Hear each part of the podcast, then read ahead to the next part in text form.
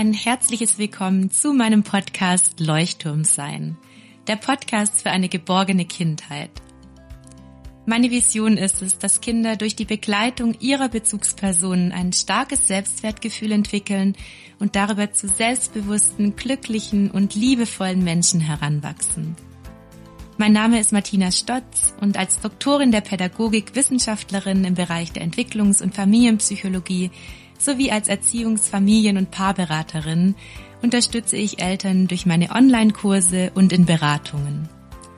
Ich vermittle vor allem ganz praktische und sofort umsetzbare Handlungsstrategien, die Eltern dabei helfen, selbstsicher und erziehungskompetent auf ihre Kinder zu reagieren.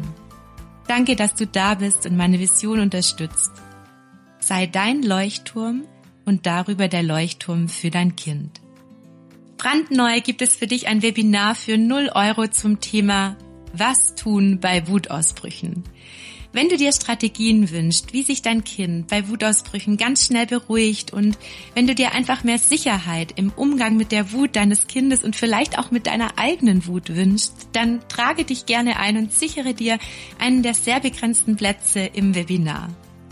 Alle TeilnehmerInnen, die live mit dabei sind, bekommen auch am Ende des Webinars ein Geschenk, Du kannst zwischen zwei Terminen wählen und zwar ist der erste Termin am Dienstag, den 22. November um 10 Uhr oder am Mittwoch, den 23. November um 20 Uhr. Klicke einfach auf den Anmeldungslink in den Show Notes. Hallo und herzlich willkommen, meine Lieben, zu einer neuen Podcast-Folge zum Thema Kinder über Sexualität aufklären. Ich freue mich riesig, dass ihr wieder reinhört und natürlich habe ich auch jetzt wieder eine Expertin eingeladen, eine Sexualpädagogin, die sich ganz besonders gut auskennt mit diesem Thema. Liebe Mareike, herzlich willkommen in meinem Podcast. Ich freue mich, dass du da bist. Magst du dich kurz vorstellen? Ich glaube, einige kennen dich vielleicht sogar schon. Hallo Martina, ja, vielen Dank für die Einladung. Ich freue mich riesig, dass ich da sein darf. Ähm, ja, ich bin Mareike, ich bin Zweifachmama und Sexualpädagogin und spreche eben tagtäglich über das Thema Sexualität, kläre auf und mein Herzensthema ist das Thema kindliche Sexualität. Da gibt es häufig noch ganz, ganz viele Fragen, ganz viel Unwissenheit, ganz viele Mythen. Und genau, das ist so mein Thema, den ich mich angenommen habe. Ja, und über diese Themen klären wir heute auf. Es sind ganz viele Fragen auch vorab eingegangen und gerne möchte ich erstmal mit dir darüber sprechen, ab wann es denn sinnvoll ist, Kinder aufzuklären. Diese Frage kommt natürlich ganz häufig. Eltern sind unsicher, denken sich, oh, darf ich über das Thema sprechen? Und dann kommen plötzlich irgendwelche Fragen von Kindern und Eltern stehen da und wissen nicht, was sie antworten sollen. Also starten wir mal damit. Ab wann ist es denn sinnvoll aus deiner Sicht? Genau, ganz viele Eltern kennen vielleicht von sich selbst auch dieses klassische Aufklärungsgespräch, so in der Pubertät, wenn es dann an das Thema Verhütung geht. Aber tatsächlich sollte Aufklärung von Anfang an stattfinden.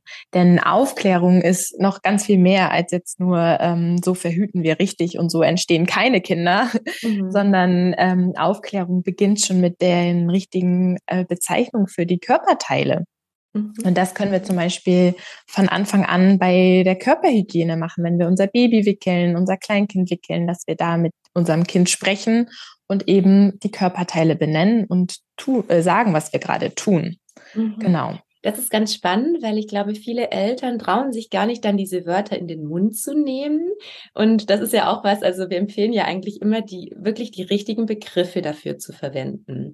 Hast du da vielleicht gerade jetzt für alle Eltern ein paar Begriffe, die wirklich sinnvoll sind, also die wir wirklich auch benennen können, damit das klar ist? Weil viele verwenden ja Wörter, die gar nichts damit zu tun haben oder verwenden irgendwelche Verniedlichungen und das ist ja was, was wir eher nicht machen sollten.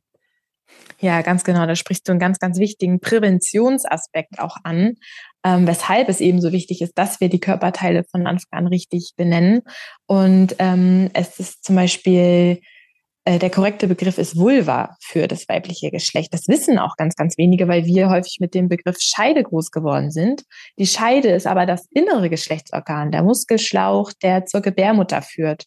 Und das, was wir aber außen sehen, ist die Vulva. Und deswegen ist es korrekt, wenn wir da differenziert sind und wir wollen ja unseren Kindern auch die korrekten Namen geben, dass wir da eben Vulva sagen. Mhm. Mm.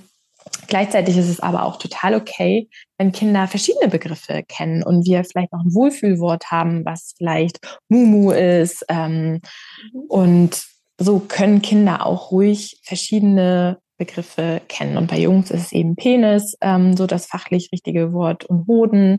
Aber es ist auch total okay zu sagen äh, Schniedel oder Pipimann und ähm, Eier zu den Hoden, mhm. solange es eben Begriffe sind, die, die bekannt sind. Weil wenn wir ähm, ganz abstrakte Begriffe nehmen, und da habe ich auch schon die wildesten ähm, Beispiele mal gehört, wenn ich mal so gesammelt habe in meiner Community. Und ähm, wenn das dann zum Beispiel Namen sind, also wirklich Menschennamen, also Monika habe ich zum Beispiel mal mhm. gehört, das, mhm. das kann wirklich sehr fatal sein. Ähm, oder Schmuckkästchen, Schätzchen, ähm, Mizi, also so, so wirklich ganz abstrakte Begriffe. Wenn Kinder sich eben Hilfe holen möchten, mhm. dann kann das wirklich ja zu Verwirrungen führen, wenn, wenn sie nicht verstanden werden. Genau, also es ist ganz entscheidend auch bezüglich Prävention, dass Kinder das ganz klar benennen können. Ja, also da nochmal an alle Eltern. Ich kann es nachvollziehen, dass da vielleicht auch Scham entsteht, wenn man selbst nicht mit diesen Begriffen aufgewachsen ist. Nur das ist, glaube ich, was, das uns beiden sehr, sehr am Herzen liegt, dass da gleich von Anfang an sehr klar mit den Kindern gesprochen wird. Das hast du wunderbar beantwortet. Ich glaube, das ist genau das, nach was viele Eltern suchen.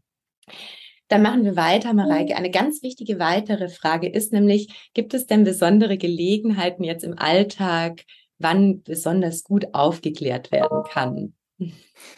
Genau, also äh, die Wickeltischsituation, die habe ich ja gerade schon gesagt, dass man da eben super über die Namen sprechen kann der Körperteile, aber eben auch dieses Thema Grenzen besprechen mhm. kann.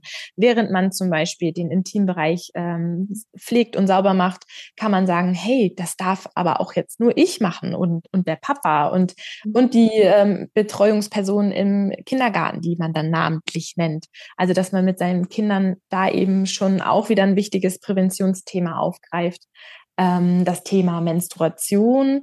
Ganz häufig kommt ja auch die Frage, wann soll ich denn mein Kind über die Periode aufklären? Und da bieten sich im Alltag auch die Situationen, wenn wir nämlich auf Toilette sind und äh, die meisten Eltern dürfen ja nicht alleine aufs Klo und die haben meisten, immer Begleitung. Ich alle, ja. Ja, genau.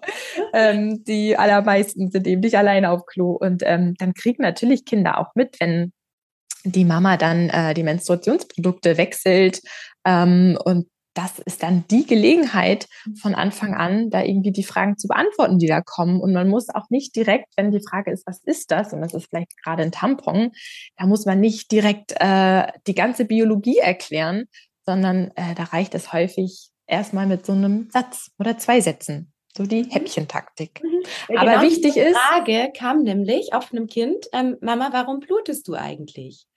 Ja. Und dann kann es in erster Linie ganz intuitiv so beantwortet werden. Oder so nach dem Motto, ja, okay, das ist halt einmal im Monat so bei Frauen. Und also wie würdest du die Frage beantworten? Weil genau die kam nämlich vorab. Ja, genau so. Also ja. Mama äh, blutet einmal im Monat aus der Vagina äh, und dann kommt häufig die Frage, tut das weh? Mhm. Und dann kann man sagen, ein bisschen, aber das ist nicht schlimm. Und das haben, ähm, haben die meisten Frauen. Und ähm, wenn dann noch weiter Fragen kommen, das ist, äh, das heißt, dass kein Baby ist im, äh, in der Gebärmutter, im Bauch. Also je nach Alter des Kindes auch. Und Kinder signalisieren einem auch ganz schnell, ob das jetzt schon zu viele Infos sind und mhm. die sind schon wieder zack weg mit den Gedanken woanders.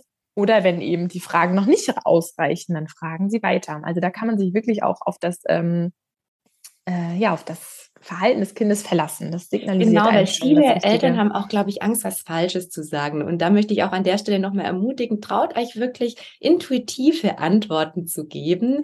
Ihr dürft da, glaube ich, einfach mutig sein. Und ich glaube, da kann man gar nicht so viel falsch machen, sofern man versucht, bei der Wahrheit zu bleiben, sehr klar zu sein. Und wie du schon sagst, Mareike, Kinder signalisieren sehr deutlich, wenn sie damit gerade überfordert sind oder das vielleicht auch gar nicht verstehen, verlieren dann oft auch ganz schnell das Interesse, ja, und machen dann was anderes und spielen weiter. Genau. Also man muss sich auch einfach immer wieder sagen, dass Kinder ja ein unbeschriebenes Blatt sind und von Sexualität noch gar keine Ahnung haben. Und die sehen in all diesen Dingen und Themen nichts Sexuelles. Das machen wir Erwachsenen. Und es gibt kein zu früh. So. Mhm. Genau. Und es gibt kein zu früh. Wir ähm, früh sexualisieren unsere Kinder nicht durch Informationen. Nein, im Gegenteil, wir stärken sie, indem wir sie aufklären. Und was das Thema Fragen angeht, da gibt es so eine Faustformel, die ich immer sage, ähm, wenn ein Kind reif genug ist, eine Frage zu formulieren, dann ist es auch alt genug, eine kindgerechte Antwort zu bekommen. Ganz wenn genau. ich merke, meine, meine, meine Antworten, die irgendwie fällt mir das schwer, ähm, die Wörter über die Lippen zu bringen oder mein Kind ist auch so neugierig, dann schaue ich nach einem richtigen Buch. Es mhm. gibt ja zu all den Themen so wundervolle Kinderbücher und dann nehme ich mir ein Buch zur Hand und kann da dann eben auch noch mit Bildern alles ganz anschaulich und kindgerecht erklären. Genau, und das ist, glaube ich, auch was, wenn ihr merkt, ihr seid überfordert mit einer Frage, könnt ihr einfach sagen, oh, darüber sprechen wir noch, da suche ich ein passendes Buch raus. Ja, also es ist auch in Ordnung, vielleicht in dem Moment nicht immer sofort zu antworten, wenn ich merke, ich bin gerade überfordert. Ja, genau. Vor allem, wenn das vielleicht auch ein unpassender Ort ist. Also genau. ähm, wenn das an der Supermarktkasse ist und alles gerade hektisch ist und dann äh, vielleicht eine schwangere Frau hinter ihm steht und Mama, wie kommen denn jetzt die Babys in den Bauch? Diese Frage mhm. dargestellt wird, dann ähm, ist das super, wenn man seinem Kind äh, den Verweis gibt, hey, die Frage, die besprechen wir nachher nochmal in Ruhe. Zu Hause, das genau. Dürfen, genau, das dürfen Kinder ja eben auch lernen, dass, ähm, dass Sexualität okay ist, das mhm. Thema, ähm, dass sie damit immer ankommen dürfen, so eine Offenheit dem Thema gegenüber herrscht, aber dass es eben auch einen Raum braucht. Genau, und dass es auch ein intimes Thema ist. Und da kommen wir schon eigentlich zur nächsten Frage ähm, zum Thema Selbstbefriedigung, weil das ist auch was, was viele Eltern beschäftigt. Und ich habe auch in den letzten Monaten wirklich ganz häufig ähm, Beratungen gehabt in dem Bereich, dass Kinder sich ähm, überdurchschnittlich viel im Alltag selbst befriedigen. Wir haben gerade vorab schon drüber gesprochen. Also aus meiner Perspektive und auch aus deiner hat es eben sehr viel damit zu tun, dass natürlich Selbstbefriedigung auch schon in der Kindheit eine Form der Entspannung ist. Ja, und wenn ein Kind das eben in sehr, sehr hohem Maß macht und ja nichts anderes mehr macht. Also so hast du es ja auch beschrieben. Ja, ist dir ja auch so passiert, dass viele Eltern auf dich zugekommen sind, dass das Kind es einfach extrem macht und dann bedeutet es, dass man noch mal genauer hinschauen darf, ob da gerade vielleicht viel Stress oder Druck ist und ob dein Kind vielleicht andere Strategien braucht, um in einen entspannten Zustand zu kommen oder vielleicht sogar ergotherapeutische Hilfe, um insgesamt ruhiger zu werden. Und das Thema Selbstbefriedigung ist auch etwas, was Eltern sehr beschäftigt, Mareike. Kannst Kannst du da noch mal so einen Überblick geben? Ab wann ist das normal und ab wann geht es los? Vielleicht starten wir mal damit. Genau, ein riesen Tabuthema, also generell das Thema Selbstbefriedigung, aber wenn es Kinder dann noch tun, äh, dann erst recht. Aber ja, da sind ganz, ganz viele Fragen und es ist wichtig zu wissen, dass ähm, Kinder einfach, die kommen mit, wir sind sexuelle Wesen von Anfang an und das heißt auch, dass wir mit mit fertig ausgeprägten Lustorganen auf die Welt kommen. Das ist alles schon vorhanden. Wir sind von Anfang an orgasmusfähig. Und ähm, wenn Kinder im Babyalter häufig schon, wenn die Windel ab ist, anfangen, ihren Körper zu erkunden, dann merken sie eben auch, dass es im Intimbereich sich besonders schön anfühlt, weil es dort besonders empfindsam sind, äh, ist. Und ähm, ja, so entsteht eben das durch Neugierde und einfach durchs Lustempfinden ähm, Berührungen stattfinden und Kinder merken, wow, das fühlt sich schön an. Und einige Kinder tun das dann, um sich zu beruhigen, um sich zu entspannen, um besser in den Schlaf zu finden. Einige tun das auch nicht. Das ist auch vollkommen okay. Und es gibt kein Alter, wann, ab wann das Kinder tun. Einige machen das mit 19 Monaten, andere mit vier, fünf Jahren. Also da gibt es überhaupt keine Messlatte. Und einige tun das über ein paar Monate, ähm, einige über Jahre. Auch da gibt es kein richtig oder falsch. Wichtig ist nur zu schauen, dass die Intimsphäre des Kindes gewahrt bleibt und das eben nicht am Kaffeetisch bei Oma stattfindet, sondern im Geschützten. Genau, so. also auch da würdest du also auch empfehlen, also das gebe ich auch immer weiter, dem Kind immer zu sagen, das ist privat, das kann, darfst du gerne in deinem Zimmer machen, ja, weil ähm, ist, also ich habe das auch damals in den Beratungen so gehabt, dass das Kind das auch immer dann im familiären Kontext im Wohnzimmer gemacht hat. Und da ist dann schon so, dass es einfach hilfreich ist zu sagen dem Kind, schau mal, geh da gerne in dein Zimmer und du darfst es gerne für dich machen, das ist privat für dich alleine. Oder hast du dafür auch nochmal Ergänzungen, Mareike? Nee, genau. Was ich eben auch schon sagte, Kinder müssen eben erst lernen, dass Sexualität einen Ort braucht. Kinder mhm. sind ja total schamlos auch und die stört das in erster Linie erstmal gar nicht. Ja. Aber es ist dann wichtig, ähm, die ihnen zu sagen, hey, es ist total okay, was du da tust und das fühlt sich auch richtig schön an, oder? Mhm. Aber du, das ist etwas, das machen wir nicht hier, wo alle Leute sind. Ähm, das macht man, wenn man alleine ist und vielleicht magst du in dein Zimmer gehen. Und es wird sicherlich auch einige Wiederholungen brauchen, mhm. bis Kinder das dann auch umsetzen, wie bei allen Dingen. und äh, anleiten, genau. Genau. Ja, mhm. viel aber auch im Kindergarten ähm, tun viele Kinder das so vorm Mittagsschlaf und mhm. ich weiß, das habe ich ganz oft gesehen, auch in, in der Kita und da geht man genauso damit um und sagt, schau, da, das darfst du zu Hause machen oder es gibt einen geschützten Raum dann, ja. Genau, mhm. nicht mitten im Gruppenraum. Ja. Mhm. Mhm. Ganz wichtig. Ja, da kommen wir auch schon, wenn wir im Kindergarten sind, zu den bekannten Doktorspielchen, die auch viele Eltern in Sorge versetzen. Gerade dann, ähm, wenn Kinder in den Kindergarten kommen und man nicht so richtig weiß, kann mein Kind sich denn schon ausreichend abgrenzen? Hast du dazu noch mal ein paar Tipps, wie mit Doktorspielchen umgegangen werden kann? Genau, die Körpererkundungsspiele oder auch Doktorspielchen, ähm, die sind ganz beliebt unter Kindern, vor allem im Kindergartenalter, weil dort sind eben viele Kinder, das findet mit einem oder mehreren Kindern statt. Und ähm, solange die Regeln beachtet werden, ist da alles total okay und man muss gar nicht eingreifen. Und Regeln sind sowas ähm, wie der Altersabstand, dass der natürlich nicht zu groß ist. Also die Kinder sollten im ähnlichen Alter sein und auch einfach ähm, körperlich und kognitiv auf einer Höhe sein, dass es da keine Überlegenheit und kein Machtgefälle gibt. Und dann ist natürlich die Freiwilligkeit auch super wichtig, dass alle genau, Kinder auch kind Spaß haben. Mhm. Genau, und Stopp heißt Stopp.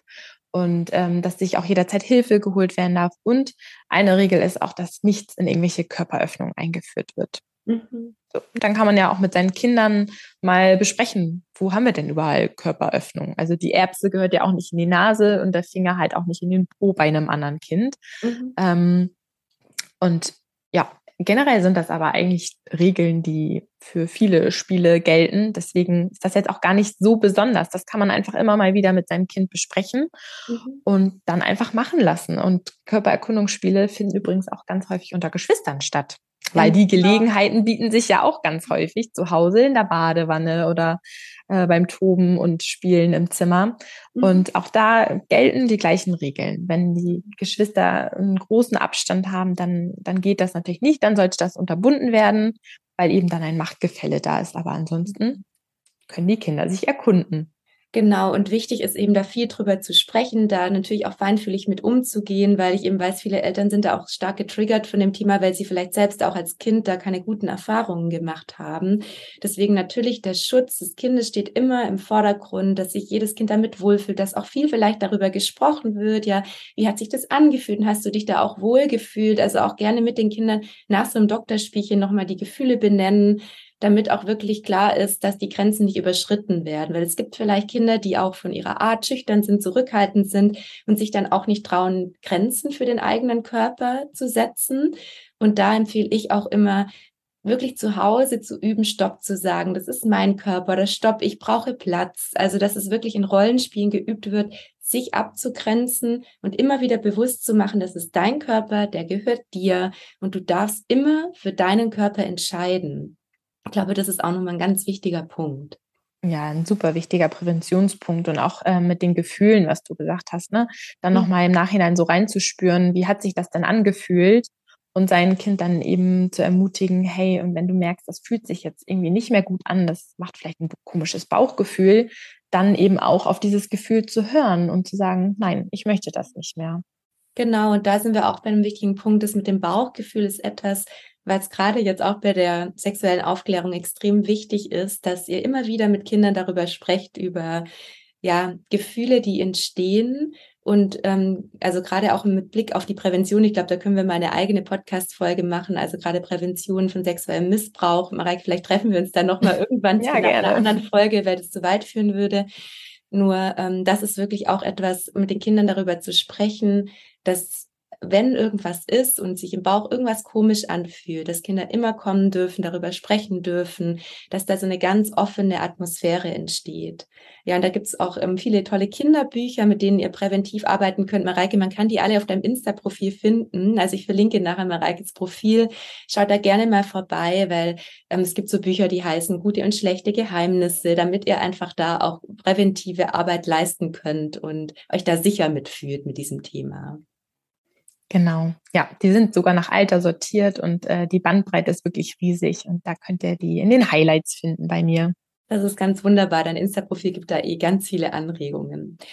Eine Frage habe ich noch, Mareike, und zwar ähm, wäre es ganz spannend, nochmal zu wissen, in welchen Bereichen sich Sexualität bei einem Kind überhaupt ausdrückt, damit Eltern das auch erkennen könnten. Ja, weil es unterscheidet sich ja stark von der Sexualität bei Erwachsenen.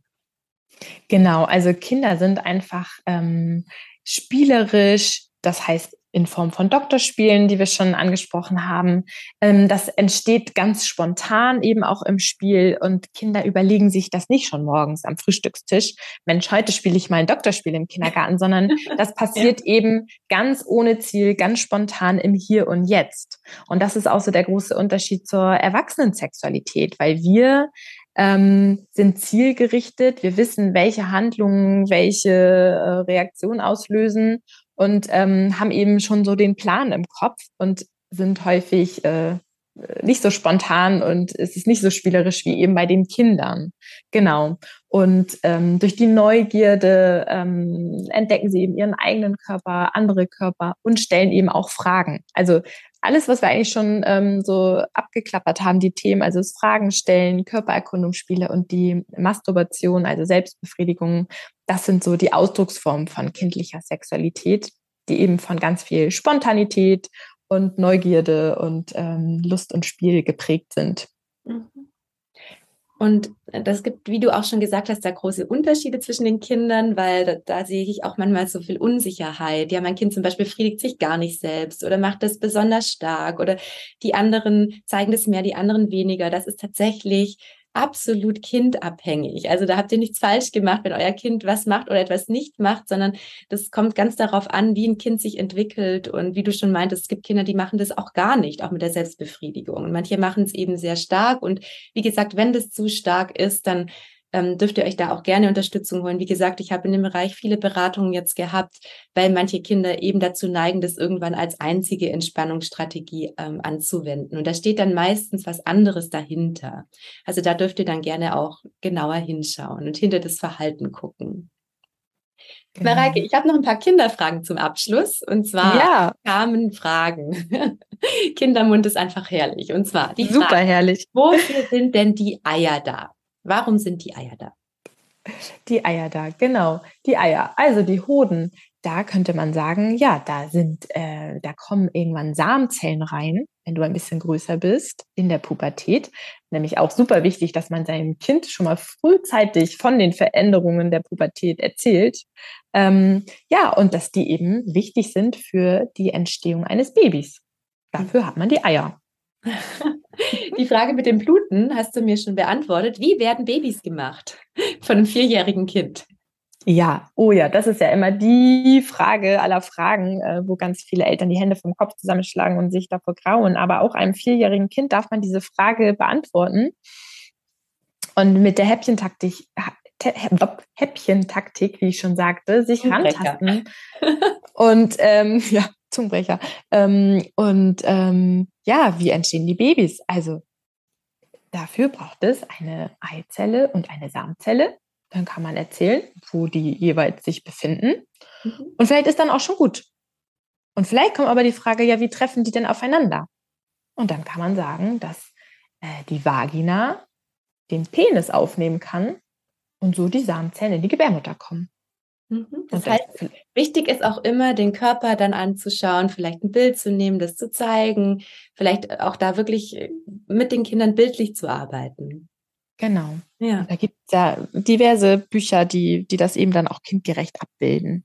Mhm. Man braucht auch keine Sorge haben, dass das Kind dann Sex machen möchte, wenn es von diesem Wort gehört hat. Mhm, das haben viele dann, ja.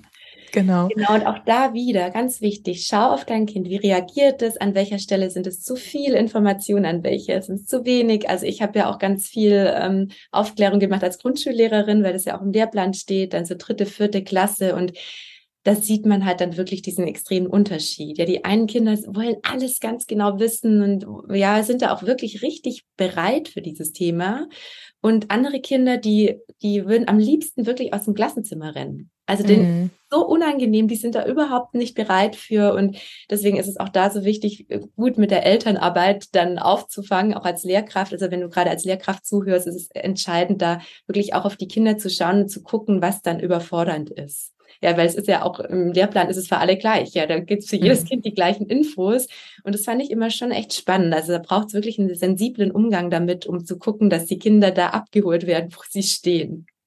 Ja, auf jeden Fall. Und auch welches Vorwissen herrscht, ne? Weil viele Eltern denken ja, das Thema kommt ja dran in der dritten, vierten Klasse und dann äh, ziehen sie sich aus der Verantwortung. Aber nein, nein, Sexualität ist ja überall allgegenwärtig und äh, wir haben als Eltern die Verantwortung, unsere Kinder ähm, ja in ihrer kindlichen Sexualität zu begleiten und sie eben auch aufzuklären. Und wenn man zum Beispiel ein Kind hat, was noch gar keine Fragen stellt, das, äh, die Frage kommt nämlich auch ganz häufig, wann soll ich es denn dann spätestens aufklären?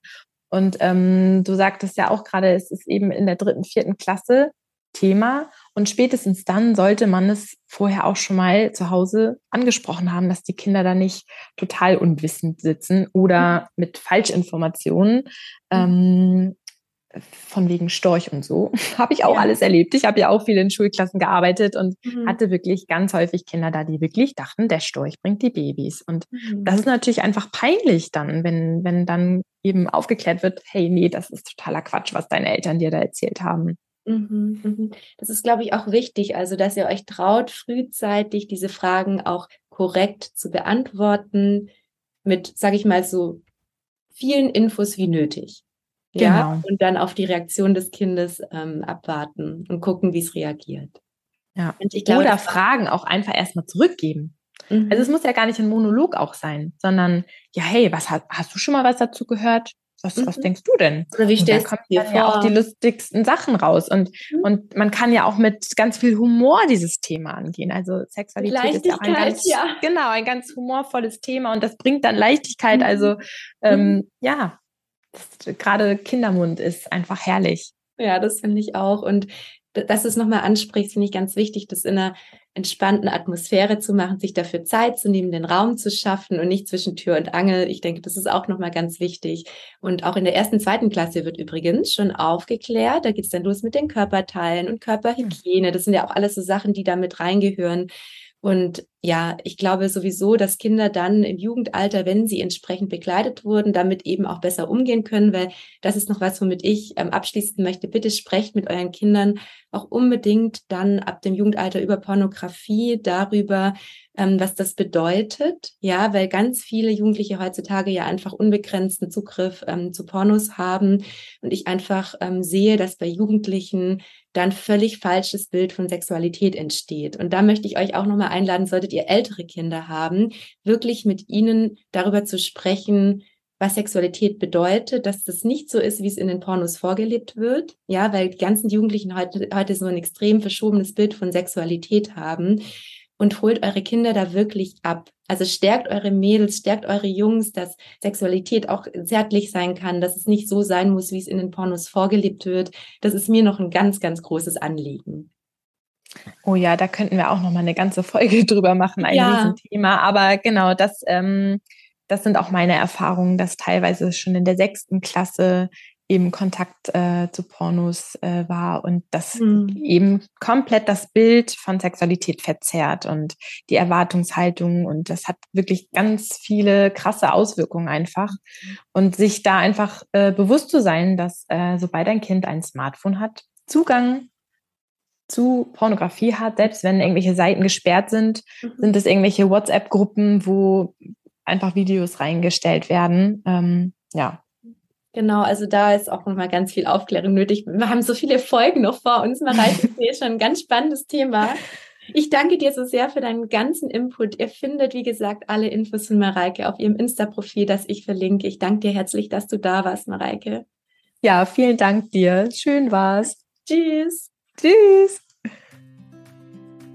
Was, du hast dich noch nicht für mein Webinar für 0 Euro zum Thema Was tun bei Wutausbrüchen angemeldet? Dann sichere dir jetzt noch schnell einen der begrenzten Plätze und sei live mit dabei, um dir am Ende des Webinars ein Geschenk zu sichern. Du lernst ganz konkrete Strategien, wie dein Kind sich bei Wutausbrüchen beruhigt und wie dein Kind durch deine Hilfe lernt, mit Wut umzugehen. Wähle gerne zwischen zwei Terminen und klicke für die Anmeldung einfach auf den Link in den Show Notes. Ich freue mich auf dich.